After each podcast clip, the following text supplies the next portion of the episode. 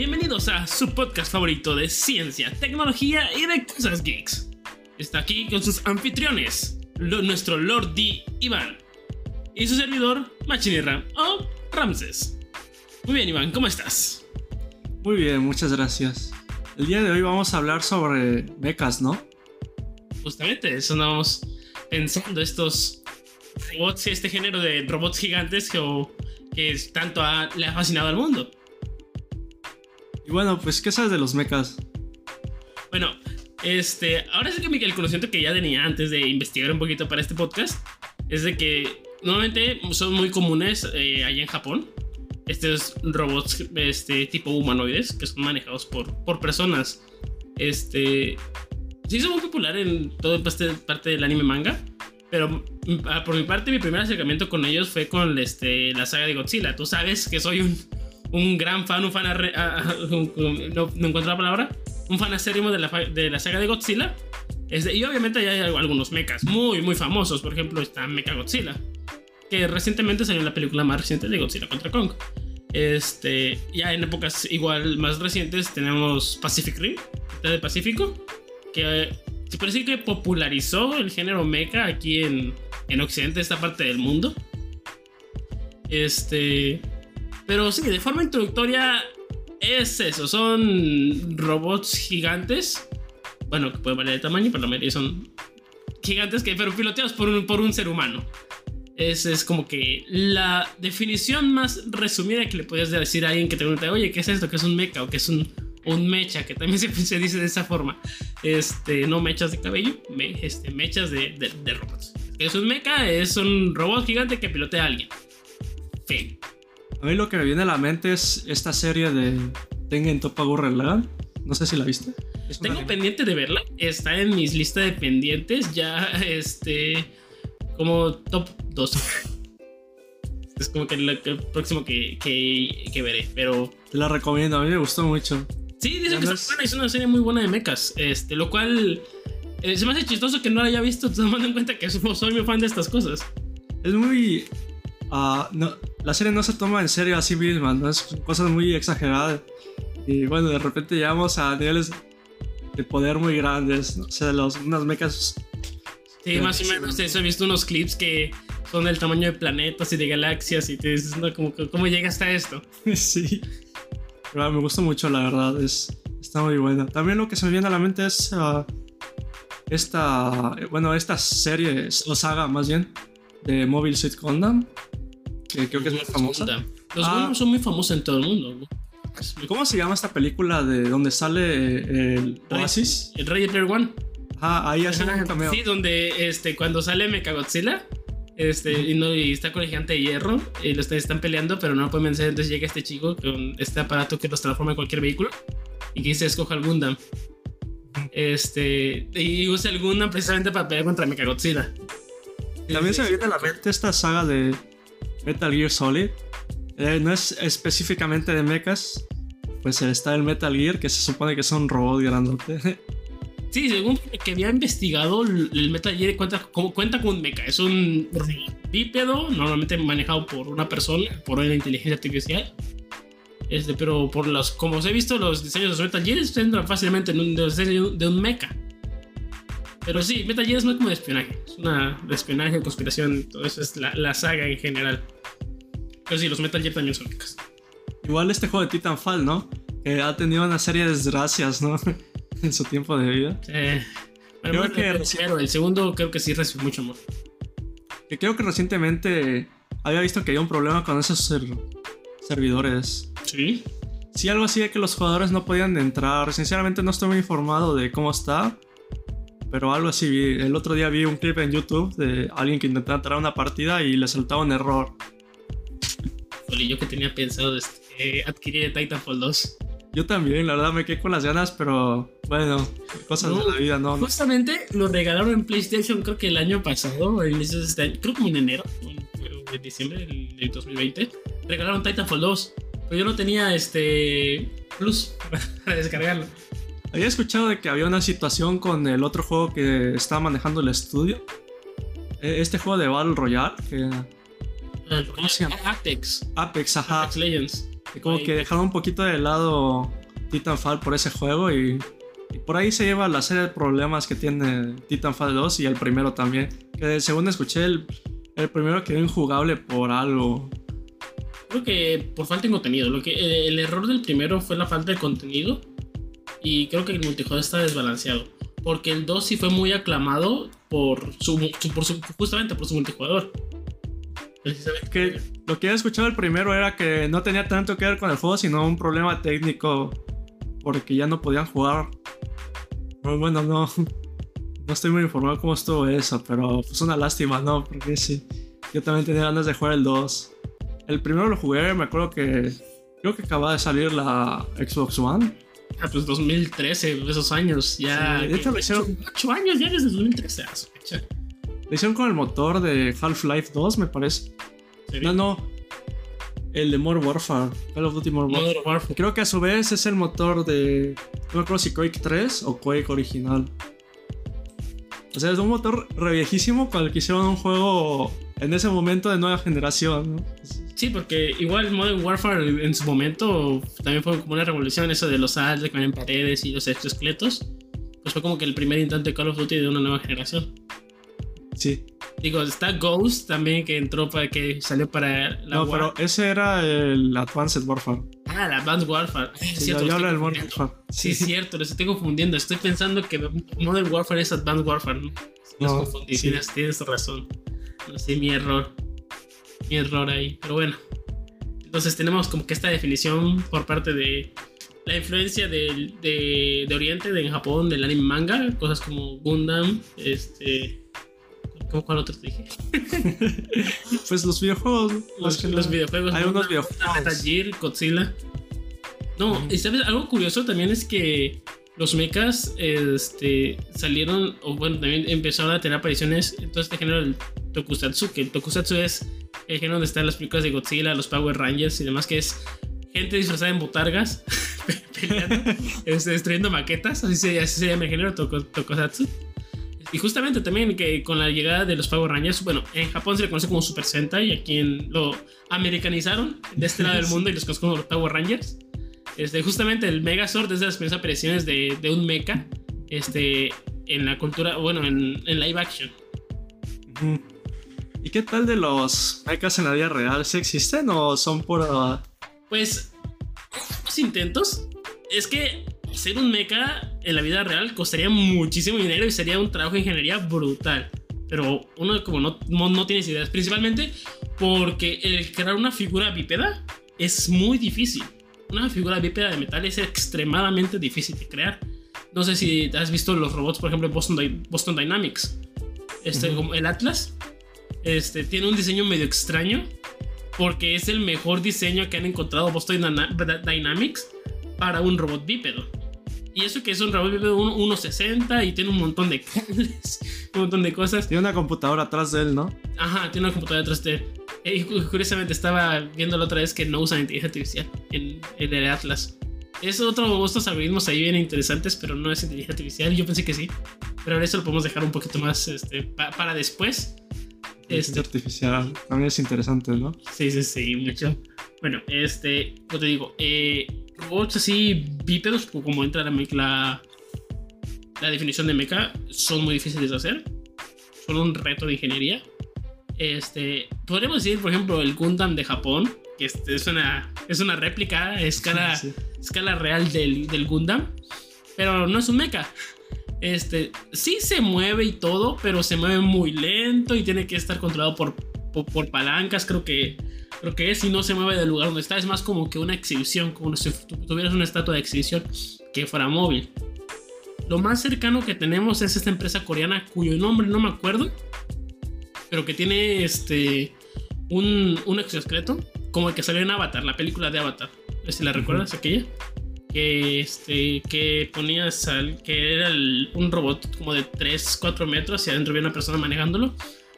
Algo sí hicieron, muy, muy, muy, muy similar. De hecho, salió Jeff Bezos manejando ese robot en una de sus conferencias de Amazon. Ah, eso sí no lo sabía. Sí, sí, este. El robot cuesta creo que un billón de dólares de hacer. Wow. Muy caro, muy caro, pero se ve increíble. Es, te, te recuerda precisamente a esos exoesqueletos de, de Avatar, donde el robot. No sé si no recuerdas la película de Avatar. Sí, sí me acuerdo. Bueno, pues se ponía en general y agarraba una pistolota y con un cuchillo. Sí, Pues así, sí. así se ve el robot. Así se ve. Claro, está muy limitado en, cuanto a movimiento, pero es lo más cercano que tenemos a un mecha en la vida real, a un robot de unos 3 metros, bípedo y que puede maniobrarse por un humano, con dedos y movilidad. Eso me recuerda a un youtuber que vi que hizo, tuvo que hacer un exoesqueleto para poder levantar una espada, de estas espadas clásicas de videojuegos grandotas, así súper grandes, ¿no? Mm, Pues que una persona real no puede levantar. Bueno, que sí llegó a alguien a levantarla, pero pues no. bueno, como, como que un fisiculturista o alguien este, especializado en fuerza, esos que jalan camiones y todo. Pero pues el youtuber tuvo que usar un exoesqueleto. A lo mejor, ¿crees que un exoesqueleto sea más eh, probable de hacer que un mecha? En la vida real sí. Sí, sí, sí, sí. Este, es mucho más fácil aumentar a nivel, a una escala humana. Por ejemplo, con, no sé, potenciadores como motores en los brazos, cosas así. Medio de exoesqueletos justamente. Es mucho más factible, es mucho más barato, es incluso, incluso es mucho más útil que crear un robot gigante. Bueno, creo que ya empezamos de alguna manera con eso, con las prótesis, ¿no? Sí, justamente. De hecho, hay un profesor en mi universidad cuyo trabajo de, maest- de maestría o del doctorado, no me acuerdo qué fue, este, fue hacer un exoesqueleto para personas de ter- la tercera edad y ayudarles a caminar. Mm. Fue que muchas personas de la tercera edad tienen problemas con las de, ¿cómo se llama? Ar- ar- artritis, ¿no? De los Sí, artritis. Este, en este caso para la mayoría de sus piernas. Entonces construyeron un exoesqueleto con la maestría que estaba haciendo. Y este exoesqueleto los ayuda a caminar. Este, les ayuda a devolverle movimiento a sus piernas. A estas piernas que ya, pues por el paso de, de la edad, ya han dejado de moverse como, no sé, como, como solían. hacer. También vi otro, no sé, me acuerdo si fue un emprendimiento mexicano o creo que, creo que fue extranjero. No me recuerdo bien el dato, lo voy a investigar, te lo voy a pasar. Que es un exoesqueleto para las personas con Parkinson. No sé si llegaste a ver eso. No, a- de alguien escuché que, lo habían, que el Parkinson lo habían arreglado con una inyección en el cerebro, pero quién sabe qué tan cierto sea eso. No, no sé qué tan cierto sea eso, pero lo que yo vi no soy fue. doctor, Bueno, sí, soy ingeniero. tampoco bueno. soy doctor. Eh, aspirante ingeniero. Estamos en ingeniería, ¿sabes? No sé, somos ingenieros. O sea, puede ser, Algún podría ser, algún día. Ingenieros, prontamente ingenieros. Pero no. ingeniero. Este. Justamente este exoesqueleto lo que hacía es que una persona con Parkinson, un Parkinson bastante avanzado, al caminar como que se tambalea, está temblando constantemente y se mueve como que como si de forma desestabilizada. Entonces con este exoesqueleto lo que hacían era devolverle movimiento a un movimiento normal. Podría, podría estar caminando en la calle y ni notarías que tiene Parkinson esa persona. Entonces, ese tipo de, de mejoras con robótica son las que se está, por las que se están optando. En lugar de robots del tamaño de rascacielos, que este, la verdad no, no son nada factibles. Entre, entre- entre que no tenemos eh, lo, el dinero, entre que no hay los materiales para hacerlo, entre que hay leyes físicas que nos impiden. Pues sí. A lo Por mejor terminamos primero como la sociedad de Ghost in the Shell, ándale. antes que con mechas. Ándale, o, con, o como Akira, que tenían que tra- contrabandear este, partes. Si bien Cyberpunk todo. O, o Cyberpunk. Ah, como Cyberpunk. Sí, ¿no? Bueno, esperemos terminar como Cyberpunk el juego. todos, todos bugueados y sin físicas. No, pero este. eh, Hay una ley de física que, este, que dice que cuando aumenta la estatura de un objeto, cuando su, su estatura se duplica, el peso este, se multiplica por 8. Wow, eso no lo sé. Está, está muy interesante y es esta misma ley la que nos explica por qué no podemos, no pueden existir tanto criaturas como Godzilla, que y tristemente para mí no pueden existir dado esa ley física, ni mechas. La verdad yo no quisiera que existieran, pero allá tú. Bueno, sí, nadie quisiera que existiera un Godzilla. Al menos que era como para admirarlo, estaría bonito, pero así que te ataque, no, ¿verdad? Pero sí, dice que básicamente este al un ser ser tan alto su peso tendría que ser ex- excesivamente este, grande, eh, inmenso, es, al tal punto que por la misma gravedad sus huesos se romperían de tanto peso. Entonces lo mismo podría pasar con los mechas, que al ser figuras bípedas, este, pues no, no distribuyen bien el peso, como es el caso de los rascacielos. Incluso un rascacielos tiene que tener cierta arquitectura, ciertos materiales para poder distribuir su peso. En el caso de los mechas, este, por, quizá con materiales como el grafeno podría darse, desconozco. Y además de que el grafeno es increíblemente caro de producir, no, es, no, no sale viable produ- producir grafeno en masa actualmente. Esperemos que con nueva tecnología este, la se- al desarrollarla pues sea más accesible y podamos soñar quizá con tener mechas, pero de momento con los materiales que hay no hay algún material que permita estructuras bípedas de tales dimensiones. Bueno, en Attack on Titan lo resolvieron diciendo que. Que los titanes son de aire. Básicamente. Es, es- es igual está me- medio raro. Un, tit- un titán de. Si, si es de aire, ¿por qué tiene tanta fuerza? Porque, por ejemplo, miras al titán colosal, son 60 metros. Eso de ahí dicen que de puro músculo, pero pues eh, la mayoría es aire, es vapor. Este, ¿cómo es que rayos un montón de vapor comprimido puede destruir una pared de al menos unos, no sé, 10 metros de ancho? Bueno, habría que preguntarle a los huracanes, ¿no? Bueno, buen punto. Buen punto. Tien- Tienes, ahí- tienes ahí un buen punto. Bueno, sí, el aire es más. Viéndolo de esa perspectiva, el aire es más, más letal de lo que uno pensaría. Pero bueno, ¿qué más se te viene a la cabeza con los mechas? Es que andaba pensando en, este. En Titanes Pacífico, Pacific Rim. Ah, sí. Este, que sí, es, irreal su. que existan mechas así. Sin embargo, este. Guillermo del Toro les quiso dar una visión muy realista. Al punto de que los diseñadores de, este, de, de esa película tenían que diseñar cada fibra muscular del robot. Y cada fibra muscular tenía ciertos motores para todo ese movimiento. Además de que luego con, este, con esta parte de que, que su movimiento lo adecuan el movimiento de los robots como en teoría se deberían de mover. Entonces, pes- movimientos pesados, lentos, pero potentes. Hay una parte de la película donde dicen, este, por ejemplo, está este robot chino de tres cabezas, de tres cabezas, de tres brazos, eh, Crimson Typhoon, y dicen no, que tiene 42 motores por fibra muscular y capa de titanio. Entonces, los animadores de verdad tuvieron que ponerle 42 motores a cada fibra muscular del robot. Fue un trabajo brutal, pero esto se ve reflejado en la película, de los movimientos que tiene este, este, este robot gigante. Que claro, pues eh, en la vida real no se podría, pero dentro del mundo de Pacific Rim queda increíble. Y la verdad Pacific Rim tiene ese mérito de traer el género mecha, bueno, no traerlo, sino de darle una nueva perspectiva, porque si el me- género mecha aquí en Occidente eran Transformers, este, Power Rangers y creo que ya, Evangelion. Sí. Hablando de Evangelion, ¿tú entendiste la serie?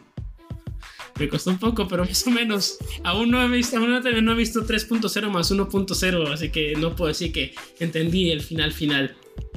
No, yo solo vi la original y al final me perdí. Pero Neon Genesis Evangelion o The End of Evangelion? De Neon Genesis Evangelion. La original. Ah, ya, la, la serie. Sí. Porque aparte la serie termina con la película de The End of Evangelion. Es como que dos finales que son uno. Está, está raro el asunto ahí. Sí, no enten- nunca entenderé las altas finanzas. Ni tantas, pues, pues es un, es un estudio de animación en Japón. Esas cosas tienen todo menos dinero. Estoy, lo que se me hizo interesante del concepto de esos mechas es que tenían que estar conectados, ¿no? A- A la espina dorsal. ajá. Digo, se me haría más. O por lo menos eso se me hizo de lo más realista, ¿no? A, a- a que estén sueltos, ¿no? Ujú. ¿De dónde sacarían tanto poder? A menos que algún día logremos obtener. tú dices como de- del cable, de que el cable Ajá. del cordón umbilical que tenían, el cable que proveía de, de, este, de energía. Ajá, sí. Ujú, Es que la parte más realista, no me quiero imaginar el recibo de luz que recibía Nero. La Y factura. a menos que dentro de poco logremos resolver lo de la energía de fusión, estaría difícil llevar una batería, ¿no? Sí, sí, sí. Dentro de misma serie incluso crean un, un EVA con un reactor de- un reactor nuclear. No dicen que sea de fusión o de fisión. Pero pues era como que la alternativa para que ya tuvieran que usar este cordones umbilicales. Estos, estos cables eh, para controlarlo. Pero pues se le salió de control este robot nuclear y, y ahí quedó. sí. También, este, bueno, en ese caso están medio raros, ¿no? Porque adentro del robot tenían como que una parte orgánica, ¿no?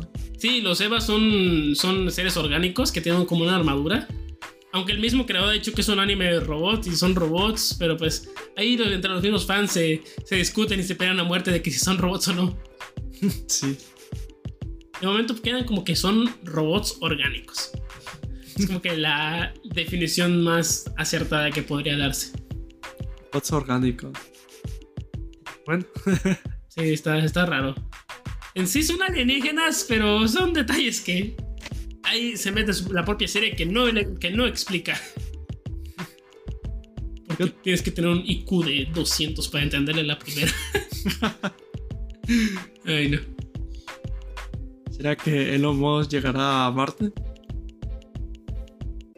Posiblemente. Bueno, ¿tú crees? Físicamente, capaz se mata en una de esas misiones. Se, va, a Marte en una misión y capaz se mata.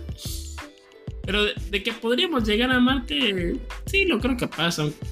Con la nueva, este, con su nuevo cohete, el Starship. Este es un concepto muy interesante. Digo, es un cohetote. Este espera replicar el tamaño de lo que fue el, Saturno 5, el Saturn 5, que era un tremendo armastrón de 107 metros. Y eso, eso lo llevó a la Luna. Entonces espera replicar esta, esta potencia.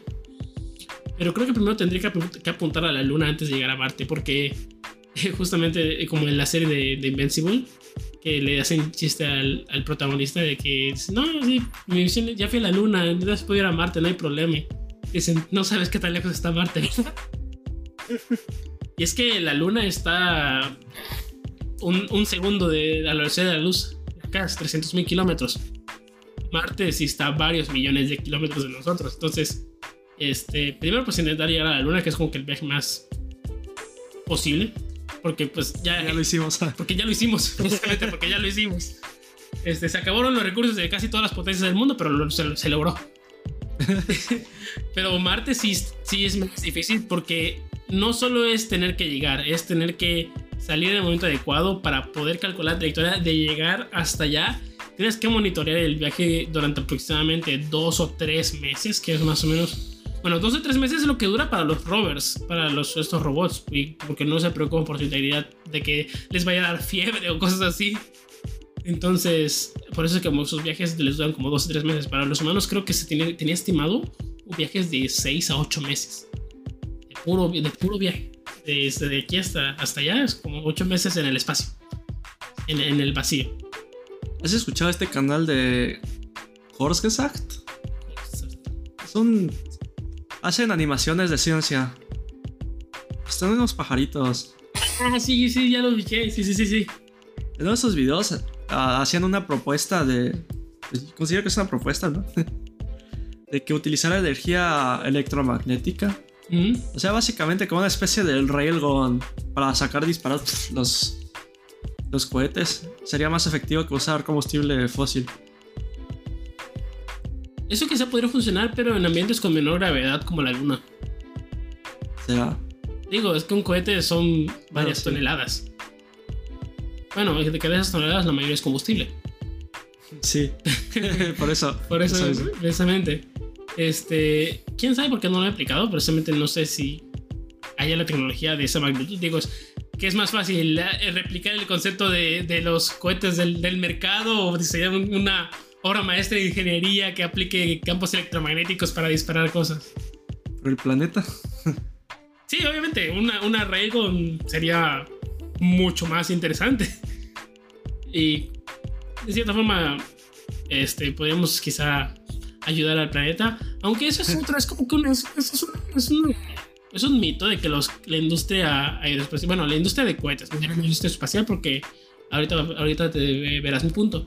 La industria de cohetes contamina mucho el planeta, lo cual es una vil mentira. Es una vil mentira. Porque los. A ver, tú dime cuántos lanzamientos de cohetes hay al año. Ay, uno pues. Son como, a lo mucho, como 20. Y 18 son de SpaceX. 18 son como SpaceX. De esos hay algunos que usan hidrógeno líquido, no, y sí, sí, hidrógeno líquido y oxígeno líquido como combustible. Es decir, lo que obtienes al, despegar es vapor de agua, cosa que no contamina.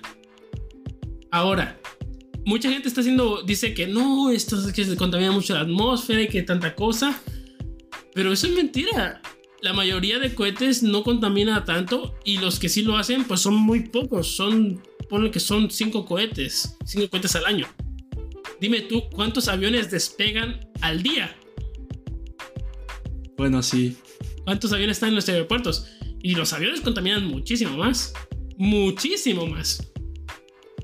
Solo... Había leído... No me acuerdo si lo leí o si lo vi en algún lugar. Bueno, hay varias propuestas de hacer aviones eh, eléctricos y, o con biocombustible. Pero en algún lugar leí que ah, desgraciadamente el combustible es el único que de momento nos da suficiente energía para hacer vuelos eh, internacionales, sobre todo entre continentes. De otra manera.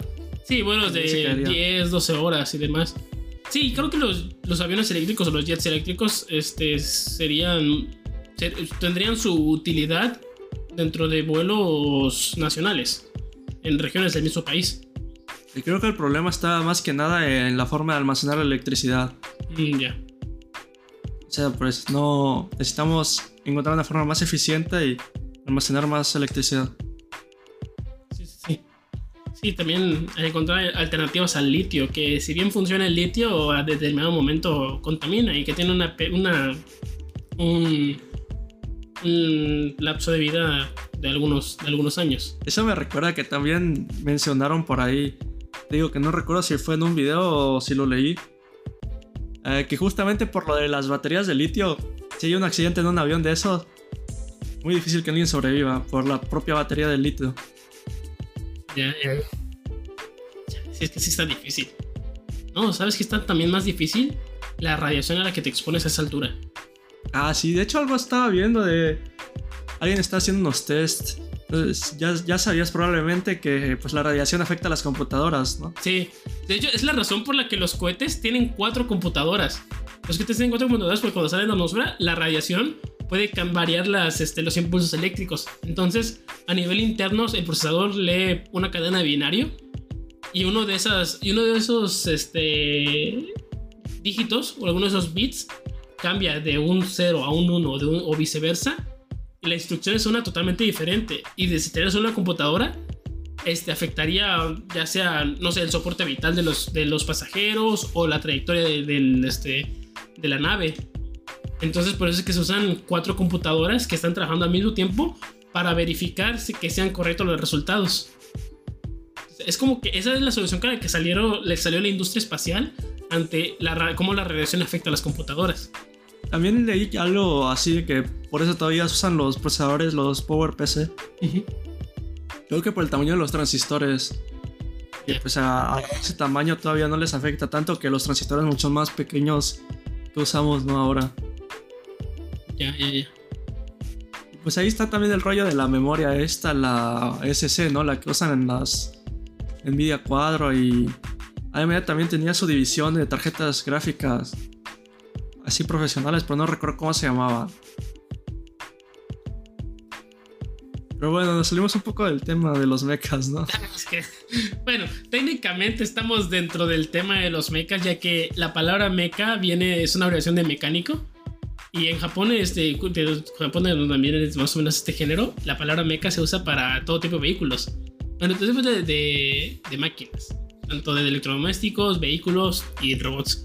Incluso este, estaba leyendo que dentro de Japón el género no se llama mecha. El género se llama robot. Ah. Son más específicos ellos. Pero que justamente fuera de Japón cambió el nombre a mecha. No sé por qué. No sé qué. cuál sea la, la razón detrás de ese cambio de nombre. Pero pues sus razones han de tener. Porque América. También estaba leyendo que más o menos las primeras este, menciones de un mecha es, fueron en la literatura. Este. Es un libro de Julio Verne. No me acuerdo, no recuerdo el nombre, pero un libro de Julio Verne. en que describía una máquina, no era bípeda, pero es una máquina con tipo elefante, este, impulsada por vapor. Ah, Y luego también menciona que la hora de la guerra de los mundos, que es del 1890 y tantos, mencionan este, a estos este, tripies. Creo que en la película salen este, los tripies, este, que son como que los alienígenas. Pero pues ella los más, más futuristas. Pero es interesante ver que los mechas han estado incluso antes de tener computadoras, en plena revolución industrial. Sí, claro. Al menos en, la- en la imagi- al menos en la imaginación han estado. Bueno, pues así como fue Leonardo da Vinci el que hacía máquinas. Bueno, las diseñaba. Bueno, las diseñaba, diseñó Sí. este, el submarino, el helicóptero y creo que el tanque. Según nos hace Creed, el tanque. Pero este, sí, en esos momentos como que tuvo su, su idea de, de esos vehículos. No, bueno, yo no soy mucho de literatura, entonces. No, yo tampoco. yo tampoco, no soy mucho de leer, de leer obras. Soy más como de, de libros técnicos, pero pues es algo que estaba, que estaba viendo y está muy interesante. Y más como que en este tipo de obras es donde sale el género steampunk, Ujú. que cosas como, que obras como este, Bioshock Infinite se inspiraron, son de, de este mismo género, que es básicamente una sociedad así súper avanzada, pero en lugar de algo futurista es como por máquinas a vapor. También está este género de diesel punk. Dice Es parecido, pero con temática de combustible. Puro combustible fósil. puro petróleo. Ah, sí. Puro dióxido de carbono. el sueño de todos los magnantes petroleros. El sueño de México. Exacto. Dele puro petróleo. No es como que se va a acabar de nada, ¿sí, verdad? Que cosas. Entonces tenemos el, el diesel punk, el steampunk y el cyberpunk. Probablemente otras por ahí, pero creo que son las principales. De este último de cyberpunk, ahorita me acordé de una obra este, que habla, de, que bueno, no habla de los mechas, pero sí son como, como una parte central, que es la saga del imperio, o sea, el imperio samu- samu- japonés samurai. No, el imperio mecha samurai. Mm, Este, que es una serie de libros, no están relacionados entre sí, por lo hasta donde sé, pero es del escritor de Guardianes de la Galaxia. ujú. Este, hizo esta, esta saga de libros que este, plantean un mundo en el que Japón ganó la Segunda Guerra Mundial y la ganó con mechas. Ah. Que este, en lugar de desarrollar una bomba atómica, desarrollaron un mecha. Ah, caray. Este, y eso pues fue- y le brindó su, prim- su primera, el primer libro de esta saga y el único, que, el único que tengo y que está en español, también el único que está en español, se llama Estados Unidos y Japón. Y pues ahí te mencionan cómo gracias a estos mechas pues ganaron la Segunda Guerra y son como que la potencia mundial. Sobre todo Japón y América, pues Regresando a lo de Cyberpunk, el juego el de 2077. ujú, Ahorita me acordé que de donde se basaron, no recuerdo si era un libro, creo que sí. El chiste es que la obra original, por decirlo así, no recuerdo qué era, en realidad estaba ambientada en el 2020. ah, mira, pues, Sí. no cumplimos con las ex- expectativas al parir. ah, de estas hablamos, mira, Volver a Futuro 2. 2015, ¿cuándo, ¿cuándo vas a ver el 2015 así? Quisiéramos. Quisiéramos, 2015 que había, apenas eran los inicios, bueno, no inicios, pero un poquito de la el nacimiento de la realidad aumentada. Nada como el tiburón ese que salía y se comía Martino. Menos patinetas voladoras, hoteles que ajustan solos. Sí. ¿Tú crees que en unos años, si pudiéramos viajar al futuro, resultaría ser que en realidad las cosas no cambiaron tanto? Yo pienso que va a haber más calor. ¿Piensas que qué? Que va a haber más calor. Aparte. Sí, así como están las cosas, muy probable que más. Calentamiento global. Y este. Me gustaría pensar cambios así bien drásticos, pero no solo es que sean pequeños cambios progresivos. Como yo, yo, vería el, yo, como yo vería el futuro dentro de 5 años es con una adopción, este, una mayor adopción de la robótica. Porque ahorita, este, así como había muchos, había mucha tecnofobia de las compras en línea, eh, para inicios del 2000, o incluso aquí en Latinoamérica, en el inicio del 2010, esas, esas épocas que decían, no, ¿cómo comprar en línea? Me van a robar y demás. Este, así está con los robots. Entonces, por eso la robótica es una de las áreas que tienen tanto potencial, pero hay tan poco apoyo por, por esta, este rechazo de los robots. Que dicen, no, que se van a hacer malos, que nos van a quitar el trabajo, que no sé qué tanta cosa. Lo primero, solo si, le, solo si el ejército le pone las manos encima, yo creo que sí se hacen menos. Pero yo tengo la solución. Waifu robots. Waifu robots. Oye, no, total. Yo sí tendría una waifu robot. Yo sí tendría una waifu robot y que. No sé. que te acompañe. Algo así como en la película de, de Hair, pero en lugar de una IA en un teléfono, en un robot. Ahorita me acordé de que una, había una película donde hay unos robots que pues ya quedan a la cuidan a la gente mayor. Mm. Eran unos robots blancos, pero no me acuerdo cómo se llamaba la película. ¿Yo robot? No, aparte, eso es otro. blancos? Bueno, sí. Y cuidan a la gente mayor. o sea, eran unos robots de color blanco, la cara. Este. Bueno, cara. Entre comidas. El intento de. El, Tenían una pantalla aquí, pues era negro y su cara creo que era de color azul. Ay, no me acuerdo cómo se llamaba esa película. Chiste es que me acuerdo que era un viejito que al que le llevaba uno de estos robots, pues lo rechazaba por ser un robot. Creo que al final se terminaron llevando bien. O algo así. ¿No fue el hombre bicentenario? No me acuerdo, no me acuerdo sinceramente. No, pues que el hombre bicentenario no lo rechazaban por ser robot, lo rechazaban por tener sentimientos. No me acuerdo. O sea, del nombre de la película. Lo vi una vez en la tele. Me gustó, pero no me. Ya tiene rato, entonces no, no me fijé en el nombre de la película. Nunca pensé que me fuera a llegar a servir esa información. bueno, ahora, ya sirve. pero sirve, sirve. nos ayuda a sacar este, información acá. ¿Qué más? ¿Qué más? Bueno, pues ojalá haya más videojuegos de mechas, ¿no? Porque a mí me gustan. Sí, igual a mí me gustan. Este, he visto, por ejemplo, Xenoblade Chronicles. No, no, no he podido jugarlos. que no, no, ah, lo quisiera. No he tenido alguna consola en Nintendo, así que no he podido meterles mano ahí. F por ti. Sí, y, quiero la Switch por, solo por Monster Hunter. por Monster Hunter y por Xenoblade Chronicles. Pero hablando de Monster Hunter, ya va a salir, ¿no? En PC. Sí. ¿El Rise? en enero. ¿Lo vas a comprar? Buena pregunta. Deja que a ver si junto unos ahorros y, lo compro. Y nos echamos unas partiditas del, Monster Hunter. Sea que tendrá crossplay, ¿no? ¿Verdad? No, no tiene crossplay con Switch. Ah, tendría que comprarlo otra vez. Sí, dijeron que no van a tener crossplay, con, Switch. Es que el Final Fantasy XIV. 16. No, no el 14. El 16 no ha dicho nada desde el año pasado. Ah, pensé que ibas a comprar el 16. También. Bueno, Bueno, sí es cierto, sí es cierto. Pero pues sí, qué cosas, ¿no? Igual, ahorita también me acuerdo un poco de uh, Final Fantasy VII. Sinceramente no jugué el original, me gustaría. Sé que ya está el remake, pero quisiera jugar el original antes de jugar el remake.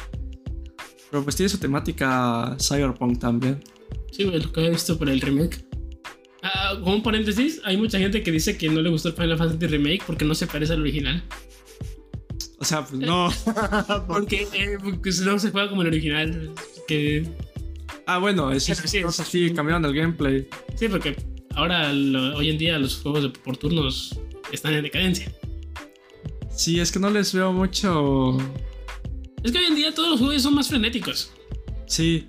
O sea, es que no le, no le encuentro mucho en dónde innovar esos juegos. O sea, sí, de repente sale uno que sí, Persona 5, pero pues ahí está muy difícil que quieras innovar. Ya está como que muy, muy ¿Sabes cuál es el mejor juego por turnos? El ajedrez. pero no sé si es el mejor, pero se más Google no está de acuerdo. Chale. Uy, uy, no. No, ¿sabes que ahorita que me acordé? Este, que Mechagodzilla no fue el primer mecha gigante que salió. Entonces, ¿cuál fue? Este. Hay otros, pero curiosamente, Mechagodzilla fue inspirado en Mechanicon. Ah, caray. Sí, antes de que se llame Mechagodzilla en el 75, salió una película de King Kong que se llama King Kong Escapa. Y ahí King Kong se enfrenta a su contraparte robótica. Entonces, este, la Toho, que es la casa productora de las películas de Godzilla, vio esta idea y dijo, "Mm, qué interesante, se enfrentó a su versión mecánica. ¡Copien eso! Cualquier Este, fotografía. Parker Fotografía. Y ahí salió Mechagodzilla. Obviamente hoy en día todo el mundo conoce más a Mechagodzilla que a Mechanicon, pero esa es otra historia aparte. En su momento Mechanicon fue como que la sensación de que wow, se enfrentó a su versión robótica. Es como que el típico, el clásico de que el superhéroe tiene su versión malvada. Este, pues así, así fue. Ahora más o menos son los inicios. Wow, qué cosas.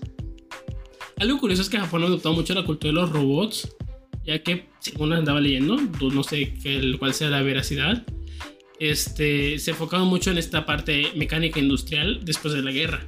Entonces, por eso es que hay tanta adopción de la tecnología ahí en Japón. Y por eso es de los mismos robots y que el género mecha sea uno de sus mayores referentes. Que fíjate que últimamente no he escuchado mucho de innovaciones en Japón. Es que Japón tiene algo curioso. Se cerraron tecnológicamente. Este, cosas externas, la mayoría, no funcionan en Japón. Japón tiene su propia tecnología interna que no es compatible con la tecnología de fuera. Es cuenta, avanzan muchísimo, pero solo, solo en Japón, O sea, es- están en su propio mundo. básicamente. Como siempre ha sido, pero como siempre ha sido, pero pues, Pensé que este, era China. También. Esto es otra, otra, otra- otra historia. Esa es otra Los historia. asiáticos son extraños. Conclusión. Conclusión, los asiáticos son raros. Pero qué buenos, qué buenas obras de robots gigantes nos han dado. Pero aún así nos siguen ganando en las obras de entretenimiento. Por Sí. alguna razón extraña. Definitivamente. Sobre todo últimamente. Sí. Por ejemplo. Sí, sí, sí. Por ejemplo, está este. Últimamente que salió el juego del calamar. Este. Esta Ah, sí. producción coreana. Es- creo que es el primer dorama que ha visto mucha gente en su vida. ¿Sí se considera un drama? Es un dorama. Hay drama, es de Corea. Es un drama. No, ya me siento sucio.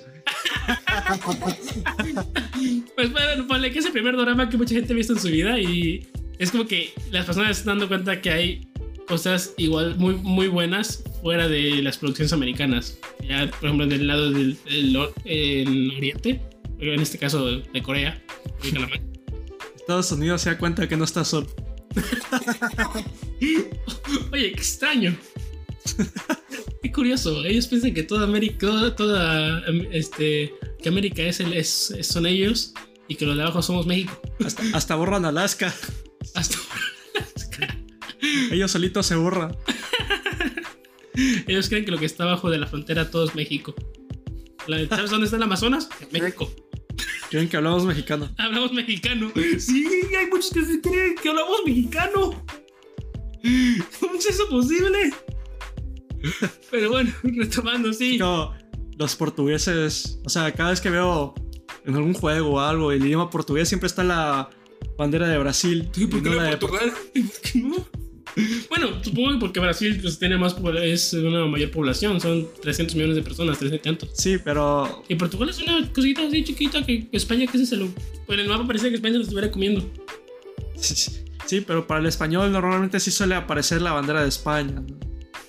¿no? O pone en español en general América Latina. Español latino. Ajá. Curiosamente, ese español latino sale la bandera de México. Pues sí, pobres portugueses. Ándale, ándale.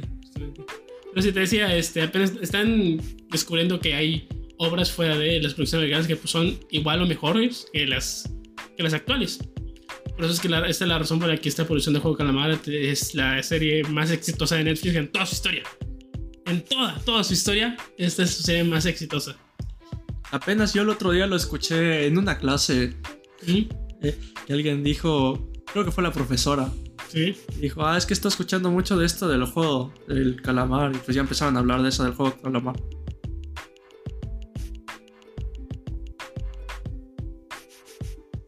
Ah, pero pues bueno. ¿Qué te parece si vamos cerrando? Sí, en conclusión, con- concluimos. Ojalá la siguiente vez de inteligencia artificial. Sí. Ahorita acabo de decirme lo que de decir. En conclusión, concluimos. Gracias, es poder mental. Entonces, concluimos.